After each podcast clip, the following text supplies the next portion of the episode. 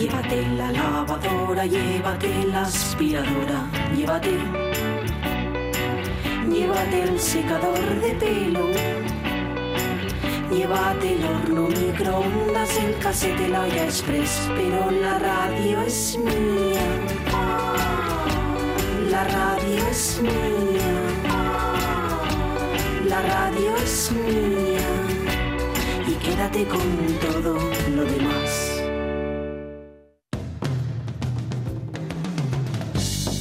La radio es mía. Pachi Poncela.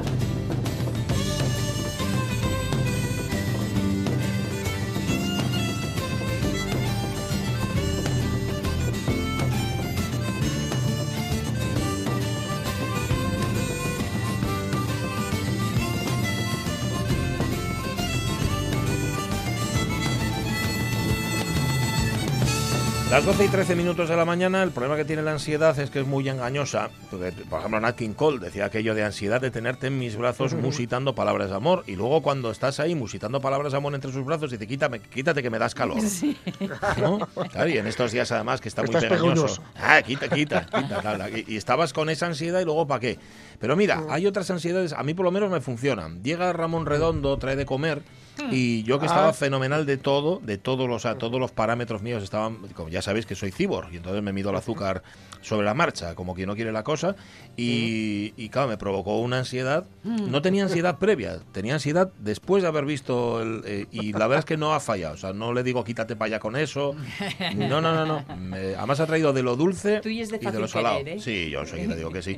Ha traído para todos, porque aquí somos, somos todos de dulce, menos Avellaneda, que es más de salado, y somos todos de salado también. Exacto. Nos lo vamos a comer todo. Y yo lo siento por ti, Jorge Alonso, porque te dicen que la distancia es el olvido. ¿Entiendes?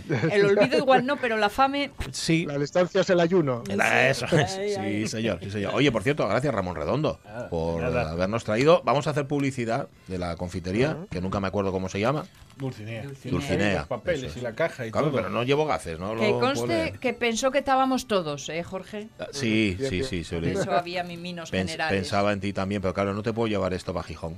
¿Entiendes? No, porque no, por el camino no va. No se llega. igualmente. Iban, Nada. iban a mirarte raro en el autobús, Sí. ¿eh? porque esos bollinos Uf, es eh, que huelen. hacen notar su presencia. Bueno, Dulcinea, que está en Nava, ¿no? Podrías- Sí, señor, en podrías, Nava. podrías buscarte hacerte un calle Luis viaje de vuelta Sí que decías que, perdón.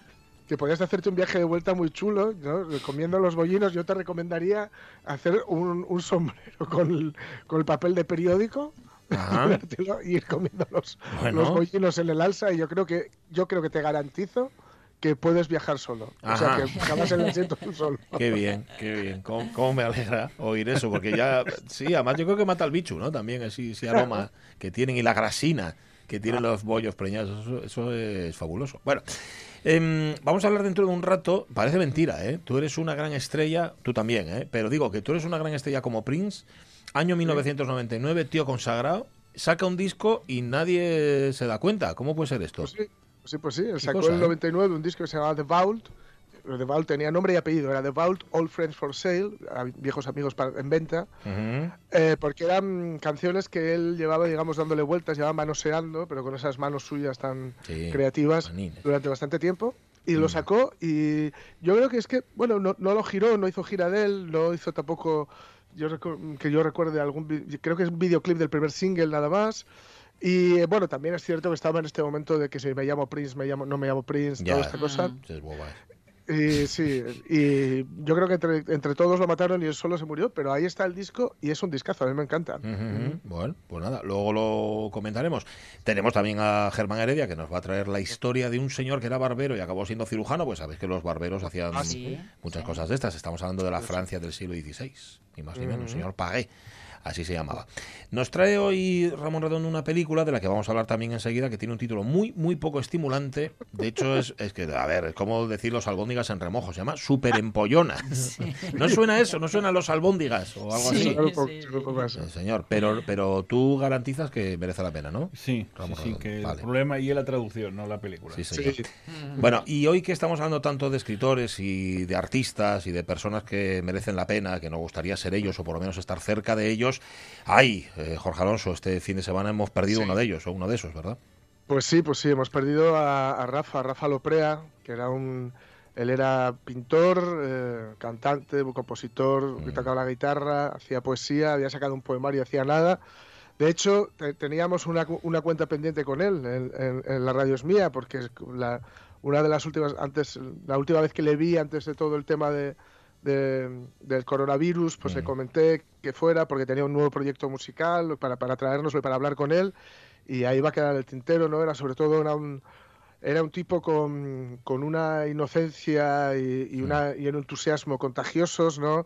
Un, un, un orador con una verborrea, te, te apabullaba, era un huracán. Cuanto te veía, te- te- te- siempre te contaba, tenía mil historias, siempre estaba organizando mil movidas y de repente, pues mira, haciendo una ruta en Peñamea, además lo que es el Facebook, porque es tremendo, tiene, tiene fotos eh, en su Facebook subidas eh, allí, en la ruta en la que luego perdió la vida, Madre porque mía. tuvo un problema cardíaco y bueno, no pudo llegar. Es una zona de, de- de difícil acceso, como se suele decir, y le ayudó un, un paisanín de allí que, que vio a la gente pedir auxilio y bueno, incluso mandaron un helicóptero, pero no se pudo no se pudo hacer. Llegaron hasta él, pero no pudieron hacer nada, ¿no? Entonces, bueno, vamos a recordarle, este es un, para no salirme del guion, pues simplemente una cosa que escribí muy breve en su momento en redes, porque la verdad es que lo, lo puse, ¿no? Lo primero que me sale es un no, Hmm. porque no, porque, porque no es justo, porque no tiene sentido. Sí. Eh, Rafa tiene 40 años, ¿eh? Madre o sea, mía. es que es una cosa, Mm. eh, en fin, no, no, y no, no, no, era un devoto de la malavita, todo lo Mm. contrario, ¿no?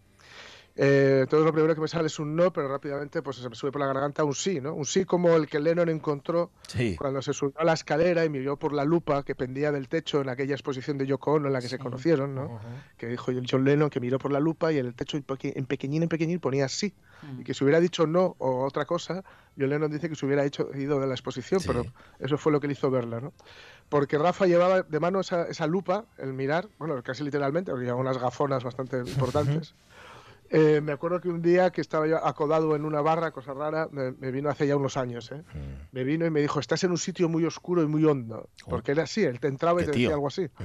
Y, y lo estaba, Sí. porque él era capaz de ver eh, donde alguien eh, podría ver eh, o una pose o el canallita de turno, pues él veía dónde, dónde estás realmente muchas veces cuando estás acodado en una barra.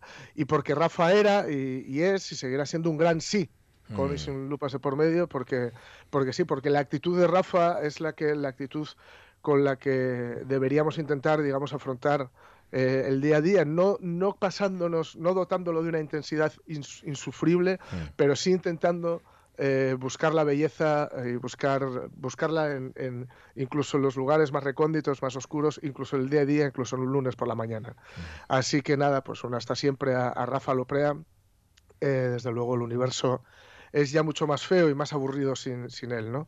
Eh, lo que vamos a escuchar ahora es una cosa, para que os hagáis una idea, esto es muy, muy de Rafa Sí. y de José Caso del Corro, que son lo he robado. Es un- el grandísimo José Caso del Corro que, que pinta divinamente y que hace unas cosas súper chulas. Ahora junto a Ada Crowd, que es también eh, escucha, eh, que sabemos que escuchan el, el programa, eh, que, que el- al parecer durante el, el- la- la- el confinamiento pues le dijo un día, oye, estoy aburrido, eh, y le pidió a Rafa que le mandara algo, ¿no? Hmm. mándame algo con la guitarra, y mándame algo improvisado, con, luego le pidió algo improvisado con la, con la voz, y le mandó una y luego otra letra porque se había olvidado de la primera, porque estaba todo improvisado, y luego pues José Casado pues lo, lo que hizo fue eh, moldearlo todo en- y añadir alguna guitarrina, y el resultado es este.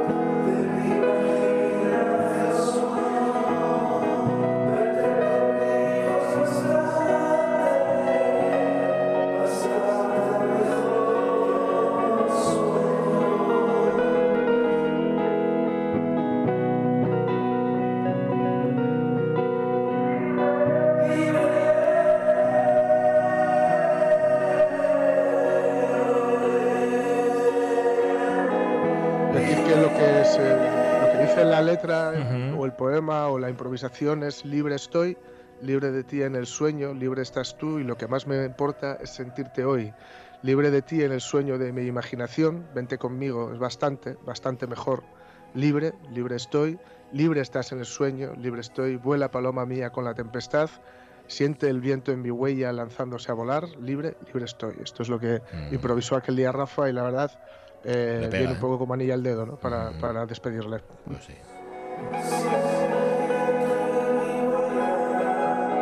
Rafa Loprea, un creador que nos dejaba este fin de semana y además un creador cercano.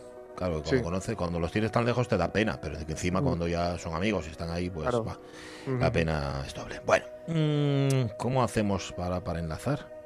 Eh, ¿Qué, qué problema, no? Pues, Eh, pues mira, Rafa se hubiera partido de risa con esta película. Seguramente sí.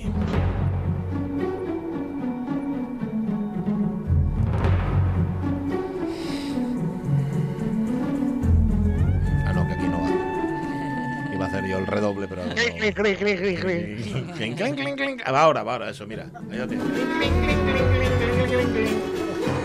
Ahí está. Bueno, bueno, bueno. Así que súper empollonas, ¿eh? Pensamos que ibas a traerte otra iraní. O algún sitio ahí le- Esa, o lejano. esa película chiflada que van a, a- a estrenar dentro de poco, que, que solo el tráiler dura siete horas o no sé cuánto. Mm, Esto es para que no te encasillen, ¿verdad, Ramón? Claro. Exactamente, no. Oye, que no os puedo acostumbrar y que sea todo tan fácil. ujú. No, no, no. Qué de cuando hay que sorprender. panceta. Sí, señor, sí, señor. Total, que hoy es americana la peli, ¿no? Hoy es americana, está bastante cercana a los blockbusters. Ajá. Es de un género, pero muy, muy manoseado, muy típico, muy lleno de tópicos. Eh, el, el cine de institutos y sobre todo, o sea, más concretamente el de graduaciones, fiestas y bailes. Bueno, o sea que es de eso, de instituto, de que con, con quién voy al baile del instituto. Que era el, gravísimo problema que tienen en este tipo En de este películas. caso los bailes son privados, pero, pero sí, más o menos. Vale, ¿y por, por- por ¿Me qué invitan? eliges...? ¿Me invitan o no me invitan? Mm. ¿No? Va por ahí. Sí, pues eh. Sí Vale, o no. sí, pero ¿por qué eliges esta película en concreto? ¿Alguien te está apuntando? No, nada, nada. Con no, no estoy por la muerte ni me Nada, ¿no? contengo. No, no, nada de nada de nada. La verdad. Vale. Lo que pasa es que esta película, salvo el género Sí. y, y el desastroso título o traducción, que bueno, aquí ya nos tienen acostumbrados bastante a esas traducciones. En, en inglés, por si lo queréis, Books Smart. ¿Cómo es Books Smart? Sí. Sí, todo junto, que parece que hay dos palabras como Pero, pero, ese- una S, pero la traducción, ¿cuál es? En pollonas. Igualmente. ¿o Más o menos, pero sí, pero sin el super. eh, Pusieron tiene- no tiene super empollonas porque fácil, hay. ¿eh? Booksmart. Mm, ¿Cómo, pusieron cómo? super empollonas porque están súper salidos, está súper Ya. eh, fumados o algo así. Ya. Hay un género así bastante, pero. no Jota, pero lo llamas empollonas y ya está. No es que sea tampoco lo ideal, pero le pones el súper delante y ya es como chungo, ¿no? Eso es así. Bueno, eh, Super empollonas de Olivia Wilde, pero dices que, que no tiene nada que ver, que es otra cosa distinta. Muy distinta, sí. Vale. Decía aquí que era como un, cama- un caramelo con el envoltorio de cine instituto, pero con sabor sorpresa. Muy bien, fabuloso. Bueno, son Ali y Molly las protagonistas. Son- tenemos aquí a Alo y Molly, que son dos estudiantes modelos y grandes amigas Sí. que dedicaron todo su tiempo en, en instituto a estudiar para sacar bien. las mejores notas, tener todos los honores académicos posibles y poder elegir la, la mejor universidad. Bueno, está muy bien.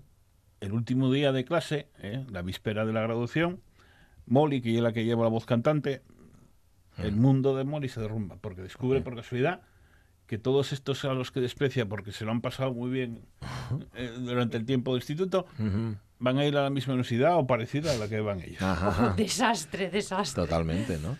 He malgastado mi vida. Sí. Eh, sí, algo así. Como no quieren que recordáis, como los únicos de la generación que no se divirtieron en todos los años, Sí. pues deciden eh, convalidar toda la, toda la juerga en, en una, en la noche que les queda. Buenos días, ganadora. Respira hondo. Visualiza la montaña de tu éxito y observa desde ahí a todos los que alguna vez han dudado de ti. Que jodan a esos pringaos que les den como si no hubiera un puto mañana. ¡Hola! La leche. ¿Vamos a clase o...? No.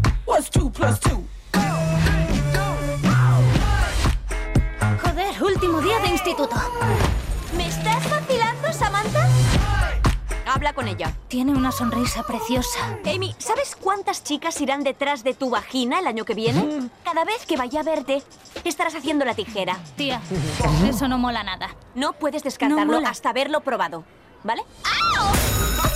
Es el último día. Os habéis graduado. Necesito que revisemos el presupuesto. ¿No podéis graduaros y piraros a la uni sin más? Insistiremos. No ¡Se os lo oigo. aseguro! Cristal insonorizado. Hoy vamos a ir a una fiesta. ¿Qué? Nadie sabe que somos divertidas. No hemos ido a fiestas porque queríamos centrarnos en los estudios Claro. y entrar en buenas universidades. Y ha funcionado. Pero los irresponsables que sí que han ido a fiestas también han entrado en ellas. Se me dan que te cagas las pajas, pero también saqué un sobresaliente en selectividad. No hemos hecho nada, no hemos violado ninguna norma. Menciona a una persona cuya vida haya sido mejor por saltarse alguna norma. Picasso. Eran normas del arte. Rosa Parks. Dime otra. Susan B. Anthony. Joder, maldita sea. ¿Desinfectante de manos? ¿Listo? ¿Cacao? ¿Listo? Gas pimienta. Oye, es muy importante que lo guardes con... ¡Oh! ¡Ah! ¡Se ha salido! ¡No te toques los ojos! Esta será vuestra noche. Vale, no nos digas si es un 8 o no es un 8. Digo porque igual fracasa, igual no fracasa. No, no sé si, si toda la película discurre en esa noche loca. ¿no? Más o menos sí, Sí, ¿no? sí, el- el discurre eh, 24 horas, digamos, Vale, de vale, alguna vale. manera. Yo a esta peli la califico como una macarrada naif. Mm, puede ser, ¿no? Un poco macarra es en muchos aspectos, pero luego también es naif. Ujú, Bueno. Es muy natural, quiero decirte, hay muchas películas de adolescentes que, que parece que habla William Shakespeare. Mm. Cuando hablan, Sí. tienen Sí. los sentimientos claros, y encima las palabras justas y, y- no, no. Por eso está lleno de fax y de mil cosas que, que suel- es lo que suele haber. Ya. Ah, de fax, quieres decir de Fuchs. ¿no? Sí, de, de- de interjecciones. De- y tal, También las empollonas dicen tacos, ¿no? Sin duda. Vale. Y la dirige una mujer, y eso no es baladí, ¿verdad? No, no, la verdad que es un. Para empezar, es una sorpresa porque eh, no había dirigido más que un corto. Nada más. Sí, Mm. sí, no, muy, a- no muy allá, por cierto. Ajá. Y se metió aquí, tomó las riendas de todo. Sí. Es, ella es Olivia Wilde. Olivia Wilde, ¿dónde la vimos, Olivia Wilde? A ver, eh, en cine, en las, eh, donde es protagonista Mm. suele ser películas pequeñas, donde en alguna película importante como Hero Rush tiene papeles pequeñitos, salvo que hace poco que estuvo en Richard Jewell, que tiene un, Ah, bastante- sí. un papel bastante importante. Eastwood. En series, Jorge yo, igual la recuerda de Sí. estar en vinil. Sí, sí, sí. Y luego la mujer de Richie Finestra. Luego todos la conocemos, yo creo, de ser 13 en House. 13. Ah, vale, ya sé quién es. vale. Bueno, total, que es actriz, pero también es directora. Había hecho un corto, el corto no valía gran cosa y ahora de repente, ¡pum! Está ya. Sí, sí. Mm, No había destacado mucho en el cine, pero aprendió bastante bien. Muy bien. yo ¿Cómo, creo, sí. cómo lo hace? Eh, muy bien, eh, es una dirección muy dinámica, muy acertada. Sí. eh, se fundamenta se- en, en las actrices, en un buen, muy buen montaje que lo hace todo bastante más rápido de lo que es. Vale. Tiene muy buenas ideas. Ella fue la que, la que ideó la escena de, de las muñecas en stop motion, que sí que parece una macarrada y que sí parece muy lejos de todo, pero engarza muy bien. Está Además, genial. eh, empieza a ser algo de broma y acaba teniendo bastante más mensaje Sí, señor. de lo que tiene, ¿no? Qué guay. Bueno, pues nada, fabuloso. Y luego además, claro, la perspectiva femenina, la perspectiva de mujer. Fundamental aquí. Eh, Sí, porque los ellos que aparecen son comparsa total. Sí, sí. eh, Sobre todo los adultos. En general, Sí. todos los Bueno, adultos todos son los los menos desarrollados. Menos la profe. Vale. Eh, el guion. Hasta cuatro mujeres pasaron. Empezó- está Mm. hecho por dos de ellas, que son las dos primeras, Emily Halper y Sarah Haskins. Y luego, digamos que fueron redondeándolo y modificándolo y mejorándolo. Primero Susana Fogel y luego Katie Silverman.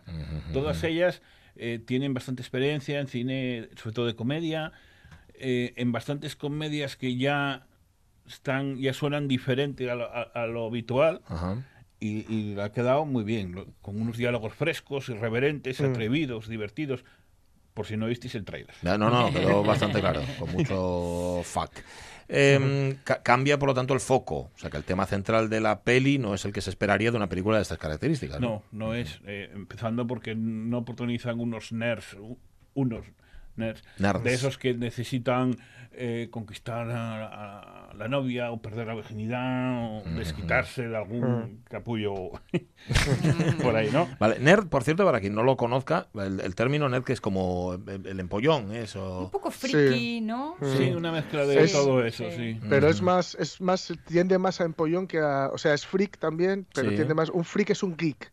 Un geek. Un, un geek Uy. es, es un freak de, de pues los, los personajes de Big Bang, por ejemplo. Ujú. Aunque también son nerds, porque también son empollones, ¿no? Sí. Pero puedes ser un freak y no ser un nerd. Puedes ser un Mm. empollón y no ser un freaking, ¿sabes? Vale. Y al revés. Ya me quedo más tranquilo. Aunque, ¿No? aunque todo eso que, que es que no va de ello que acabas de describir, todo Ujú. eso, sin embargo, sí está presente. lo- Mm. ¿Eh? Todo, todo eso está presente y a la vez eh, eh, la directora y las guionistas le dan un- una vuelta, un volteo Sí. importante. Eh, Empieza pareciendo una cosa y acaba siendo otra. Eh, Lo mismo los personajes, que, que empiezan, o sea, van modificándose según avanzan ¿no? los personajes. Vale. Las chicas son fabulosas. Las dos chicas estas que son Ali y Molly, decías. ¿Quiénes, ¿quiénes la protagonizan? ¿Quiénes Son, son ellas? eh, Molly es Benny Festing, Sí. Ali es Kathleen Denver. La primera la pudimos ver en Lady Bird, es la amiga de la protagonista de Saoirse Ronan. Ajá. También eh, un, un papel parecido, más, más tranquilo, ¿no? Menos tal, pero un papel muy parecido de estudiante. Sí. Eh, está ahora en, en- participando en la serie de Lo que hacemos en la sombra, Ah. ujú, que como no la vi, no sé qué papel hace. ujú. Kylie tiene una carrera más, más importante, eh, ha trabajado en películas ya de cierto, de cierto nombre, como La vida de Grace, El candidato o Lagis.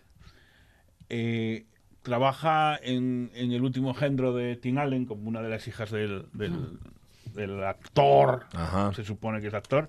Y es la, No te gusta Tim Allen, ¿eh? ¿Eh? No te gusta Tim Me Allen. cae muy, muy, muy gordo, no sé por qué. Nada personal, pero... Ya. Y luego es la protagonista de una miniserie de Netflix eh, muy buena, con un tema terrible, que es la de Creedme. Vale, que yo no la vi tampoco. Así que no te, no te puedo decir. Vale, y esta, esta es la que hace de. Es, ¿eh? ¿Esta es la que hace de Ali Molly o de no, Molly? la otra. Ali. Molly. Empecé Ali. con Molly, Vale, vale, y hablando esta es Ali. y la esta última, es la Ali, de sí. Vale. Eh, ¿Los personajes cómo son? Eh, pues no es lo habitual tampoco. Eh, Molly es la presidenta de, de la clase, eh, está obsesionada con sacar las mejores notas. Esto Ali es, Sí. es una activista feminista lesbiana. Alrededor hay un casting excepcional de, ge- de gente que además según va avanzando la noche van descubriendo en ellos cosas que, que no sabían de muy lejos de, de esa mirada eh, eso es prejuiciosa que tenían de ellos ¿no? Mm. Les va saliendo el pozo. Ujú. han visto que son ni más ni menos que como ellas Ujú. Vale. Bueno, yo- y se habla de temas que preocupan a los adolescentes, sean nerd o no. sí se habla de sexo de masturbación y de orgasmos Ujú. con mucha espontaneidad y naturalidad y franqueza Sí. La homosexualidad no es ningún tabú allí, ni, Mm. ni algo que asfixie en el armario al- a, a- a los personajes. Mm. Todo esto y más se normaliza en esta historia. Bueno, está muy bien. Sí, súper empollona, sitúa por fin a las comedias de instituto en el siglo XXI. Está muy bien. señor. Sí, señor. Y hay una, un rostro que tú dices, ¿y esta mujer quién es? ¿Quién es? ¿Quién es? Hasta que descubres que es Phoebe. En fin, sí, Elisa Kudrow. Anda. Mm. Pero al principio tardé mucho tiempo en darme cuenta que era ella, ¿eh? Ujú. Pues Que es la madre de, de Ali. Sí, no, no, que no la vi, pero Phoebe sí la, sí la pillo. La de sí, The La Friends. de The Friends, sí, señor. Em, iba a decir yo mm, algo y se me ha ido. Bueno, iba a decir, Perdón, perdón. No, no, iba a hacer una pregunta mm, y creo que se me ha pasado. Bueno, no importa. Es- eh, sea como sea, mm, es para ver toda la familia. ¿El Mifi puede ver la que tiene Eh, 14 años o va a aprender demasiado? Va a aprender lo en- justo. En, escena no se ve nada. Vale, vale. De tacos lo que quieras, pero los tacos los sabrá ya. No, los tacos ya los sabe todo, sí. y alguno más. Vale. Yo le, co- le conmino a que no los utilice. Entonces, aunque haya tacos, eh, es importante también que vean tratar todos esos temas con naturalidad, yo Claro, creo. eso, eso por supuesto. A ver, Booksmart, dice Lockhart, si no me equivoco, además de empollona, se usa como sabiondo. Sabiondo o sabionda. Eso sería un Booksmart. Y luego nerd, dice Lockhart también, lleva una persona que sabe la de Dios, eh, textualmente lo estoy leyendo, pero no sabe relacionarse socialmente. O sea, habilidades sociales cero. Puede ser. Por eso eso le convierte a lo mejor en un friki, ¿no? En un geek o en una, bueno, en una de estas cosas. Pues nada. Pelicu- ah, ya sé lo que iba a preguntar. ¿Y las actrices Bueno, y en general, todos los protagonistas tienen la, la edad que se supone que tienen, o son como Olivia Newton-John y, y John Travolta en gris. No, están bastante. Hombre, no creo que la tengan, pero están bastante Vale. cercanas a. Bueno, es que ese es otro problema, ¿no? Que te pongan uno de 30 años haciendo como que De tiene 17. 17, pues no. Bueno, todo el mundo habla de, de, de, ¿De quién? de, de Gris, pero no se habla tampoco de, de la de Beverly Hills 920, que tenían Ah, 30 y también, pico años y estaban en el instituto. Sí, sí, sí, es verdad. Bueno, pero les pegaba más, ¿sabes? Sí, porque eran, Eran- eran más Eran bajitos tripi- y tal, pero- eran claro, estaban en la tuna y todo esto. Bueno, gracias Ramón Redondo. Gracias por el cine que nos recomiendas todas las semanas. Gracias por los bollos. Gracias por las dulcineas. Gracias. Gracias. Ramón. Gracias. Bueno, y por venir también, señor, por atreverte a venir aquí a la radio mía. Em, a ver, el disco de Prince, el disco que Prince sacó en el año 99 y al que ni Blas hizo caso. Sí, sí, sí, es cierto, es cierto. En 1999 Prince sacó un disco que pasó casi desapercibido y ya digo, puede ser por no haber hecho gira, puede ser por no haberle hecho videoclips, por no haberle hecho mimos, por no habernos mimado a nosotros con él, Sí. sea como fuere, mm, pasó completamente desapercibido. Ahora, por canciones no es. Fijaos cómo empieza. Dale.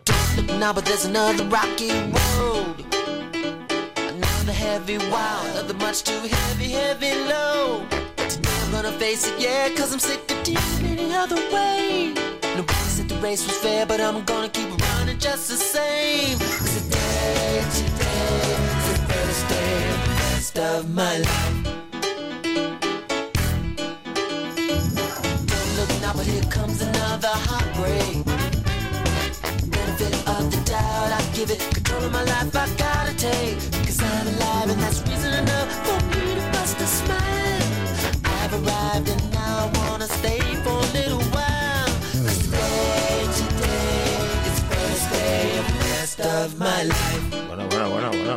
Vaya, arranque, ¿no? Vaya comienzo, tú. Sí, sí, esta es la primera, The Rest of My Life, que esta es la que tiene vídeo además y tal. Ajá. Y así empieza.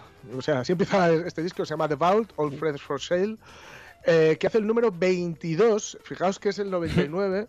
Y es el número 22 en una carrera que empezó solo 19 años antes, en el Ujú. 80. O sea, más O sea, de disco por fijaos, año. El, el tipo la- la- le, le- le brotaban, le salía, bueno, no le brotaban ni le salían, las trabajaba y, lo, y la- y grababa. Él decía ya a mediados de los, de los, a finales, perdón, de los 80, que tenía 500 canciones grabadas. Madre del alma. Y, pero pero no, no esquematizadas, no, no, maquetadas, eh, eh, grabadas en su estudio, ahí en los, en los Purple. Eh, él, la historia, a ver, el, el- el disco nació un poco mareado, ¿no? Porque son canciones que él fue componiendo desde el 84 hasta el nove- perdón, desde el nove- 85 hasta el 94, pero que no encontraron acomodo en ninguno de los discos de, esos- de esos años, ¿no? Por lo que fuera, ¿no? Pues eh, porque eran discos a lo mejor ya muy cerrados, Sí. como, o como Parade o como mm, Around the World in a Day, ¿no? Que tienen una temática muy concreta. Parade pues era un rollo así como muy francés, muy afrancesado, mejor dicho, y el Around the World in a Day pues era como más de psicodelia. En fin, O el caso es que que no este- acaban de encontrar huecos. Este es un disco de retales encima. Eh, pues sí, podría ser un disco de retales. Lo que pasa es que Caray. luego él lo que hizo fue darle to- a todo una coherencia con una producción muy de, de- de la New Power Generation, que era la banda con la que él estaba en ese momento. Sí. Pero son canciones que, que sí, que no, que no encontraron acomodo en ninguno de los discos. Y él mandó, él había firmado un contrato mega multimillonario con Warner Records.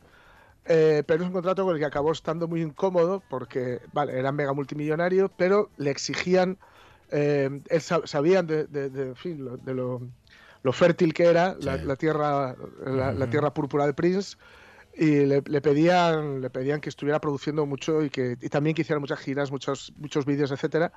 Y, y él acabó mosqueándose un poco y lo que hizo fue pues eh, darles muchos discos al final no Eh, Chaos and Disorder o, o Rave Until the Joy Fantastic. Son discos que se, se sacaron muy rápido y que la verdad son buenos pero hubieran sido mucho mejores si hubieran digamos eh, se hubieran convertido en un solo disco a lo mejor en tres años o algo así. El caso es que él les mandó este en el 96 eh, pero se lo, se lo mandó junto con otro disco, el Chaos, Andy Sordo. pero se lo mandó con, con, to- con la portada, con, Con todo, todo. ya hecho. ¿Ah, sí? y, y ellos decidieron retrasar la salida. Sí, sí, sí. Decidieron retrasar tres años la salida hasta el 99. ¿No? Entonces era un disco, ya digo, que a Prince, claro, cuando le tocó promocionarlo, pues ya le pillaba un poco a desmano todo esto, todo esto ¿no? Entonces todo esto hizo que a lo mejor, o, o- o- a lo mejor no, esto, es, esto puede explicar el por qué un disco tan, iba a decir aprovechable, mucho más que aprovechable como The Vault, eh, no, no, no fuera un éxito, o no llegara prácticamente a la gente. O sea, los fans nos enteramos porque estábamos, estábamos muy locos, pero eh, la- la- El resto para mucha gente es un disco que no se llegó ni a editar, no, no se enteraron de nada. Y también este es el disco con el que él acabó su- su- las obligaciones contractuales que había contraído pues en 1992 con, con Warner, ¿no? El caso es que, bueno, todo esto explica, ya digo, por qué pasó un poco desapercibido, pero ya digo, las canciones no lo explican. When the lights go down.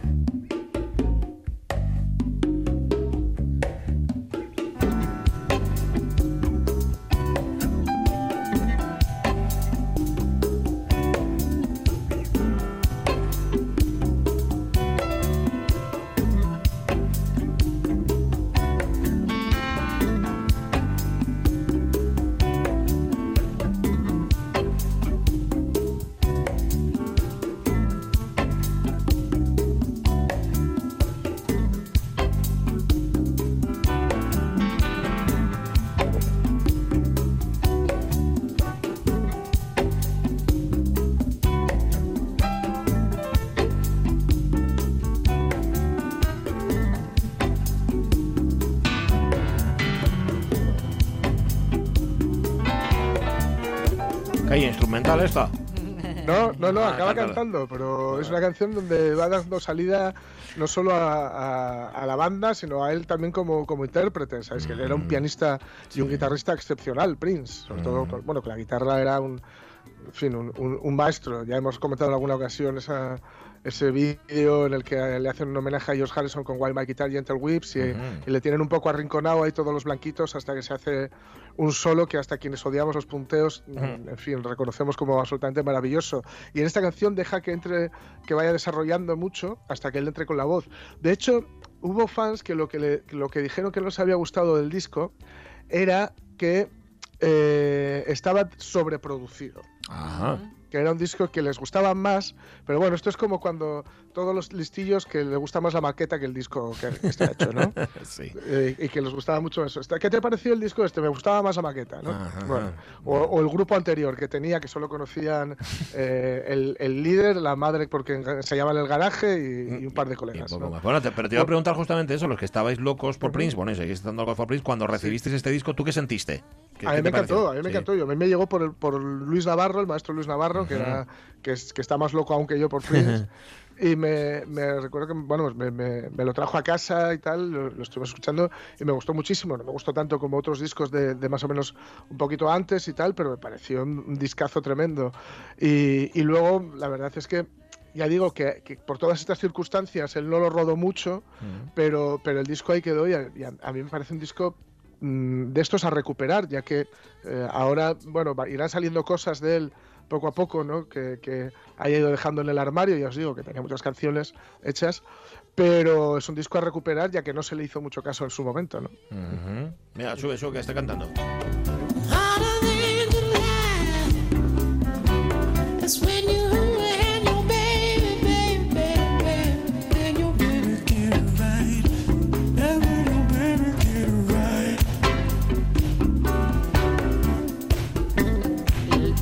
Circunstancias no tienen que ver, eh, no, no Mm. tienen nada que ver una cosa con otra, pero me has hecho pensar en esta noticia de, estos últimos días de un gran violinista que sale del superteatro haciendo que todo el mundo se venga arriba y se va al metro a tocar las mismas piezas con un. Stradivarius Ujú. tope gama y nadie, Nadie mira se para él. para. Sí, sí, sí, es verdad. Ya. A Mm. veces lo que no nos venden... El plástico, el envoltorio, el packaging, le Eh. dice. Sí, eso, sí, sí, sí. eso vende un montón. Eh, ya digo, no hizo, eh, no- ya digo, no hizo mucha promoción ni por, ni por Europa, ni por Estados Unidos, ni por Reino Unido, ni por aquí para, para, para digamos, apoyar el, el disco. Lo que sí hizo, hizo una de las canciones, Extraordinary, eh, se tocaba algunas veces en un, en un tour que hizo en el 2002, que yo casi casi creo que fue el, el- Bueno, luego él cuando murió estaba haciendo otro tour que, que es uno de estos que yo hubiera matado, me hubiera, Mm. vamos, no hubiera matado no, pero Bueno. me hubiera quitado un par de años de vida por haber visto, porque era un tour que estaba haciendo él solo con el piano.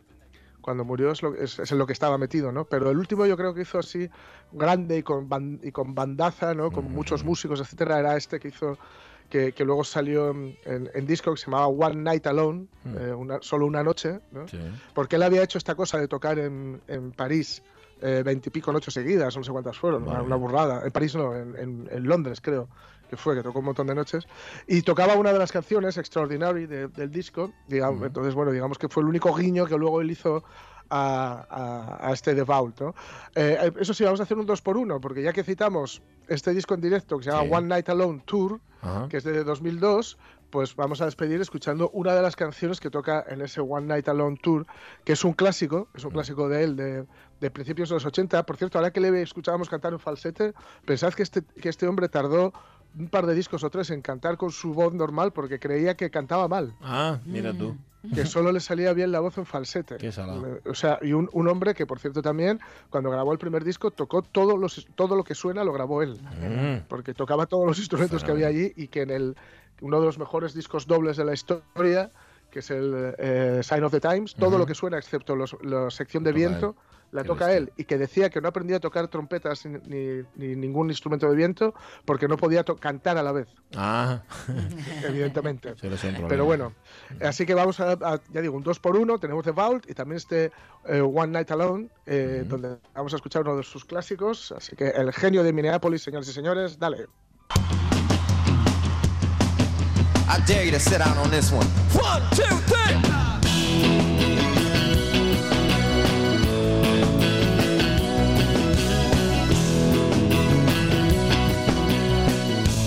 Turn the lights on.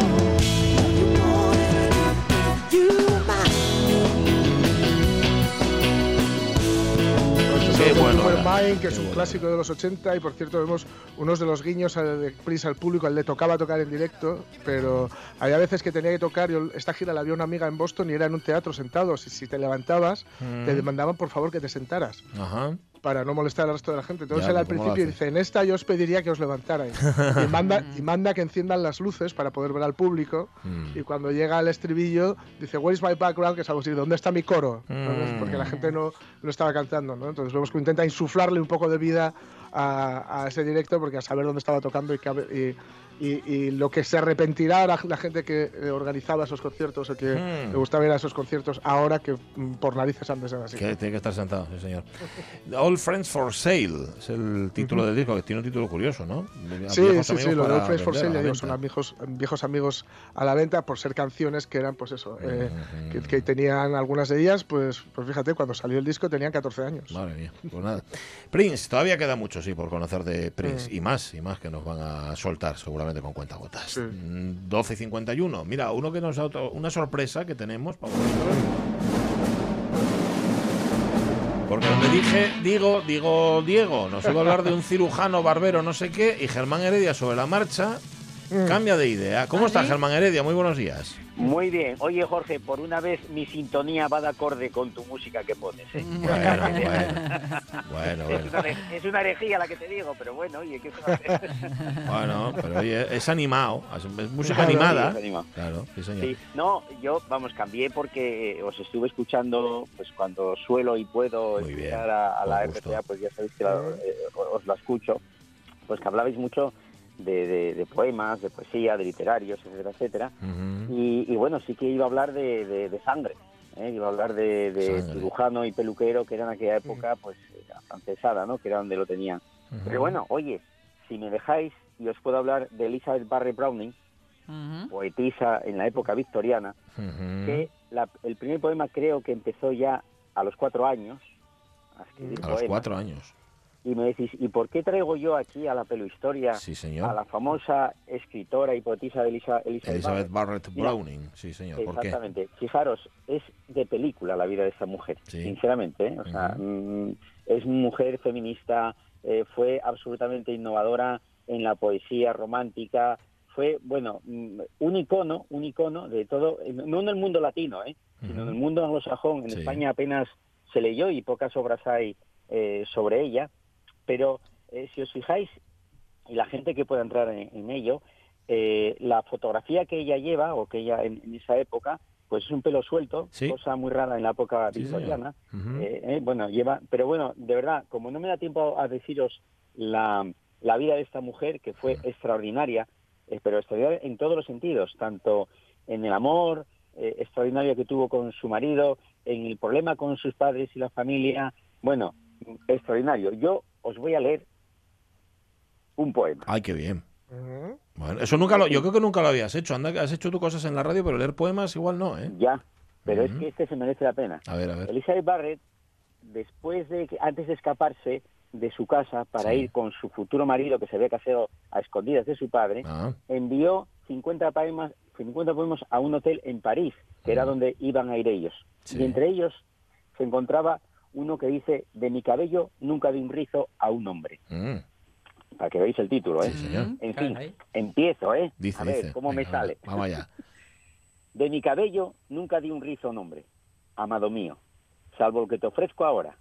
Y, pensativamente, en toda su largura sombría, voy ciñendo en torno de mis dedos. Tómalo. Ya mis días de juventud pasaron.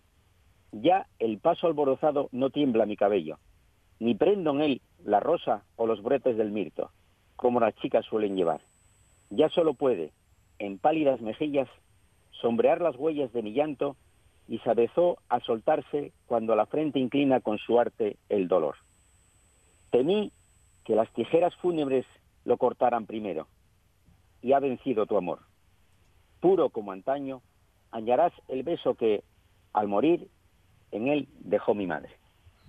Fijaros Qué bonito. lo que es para la época aquella el cabello. Sí, señor. Es que, eh, Antes- es, es que era lo que estaba Sí. pensando. Antes te, regalabas, ¿no? Un rizo tuyo, como una prenda, ¿no? Casi.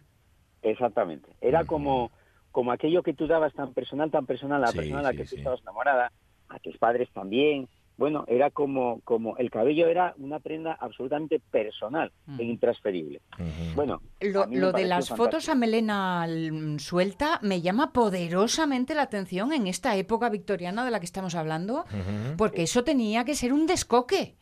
Eh, eh, Sonia, es que si entráis en la vida de, de- de- de Elizabeth, es maravillosa. De verdad os lo digo. Es, eh, mm, fue una de las primeras precursores del feminismo.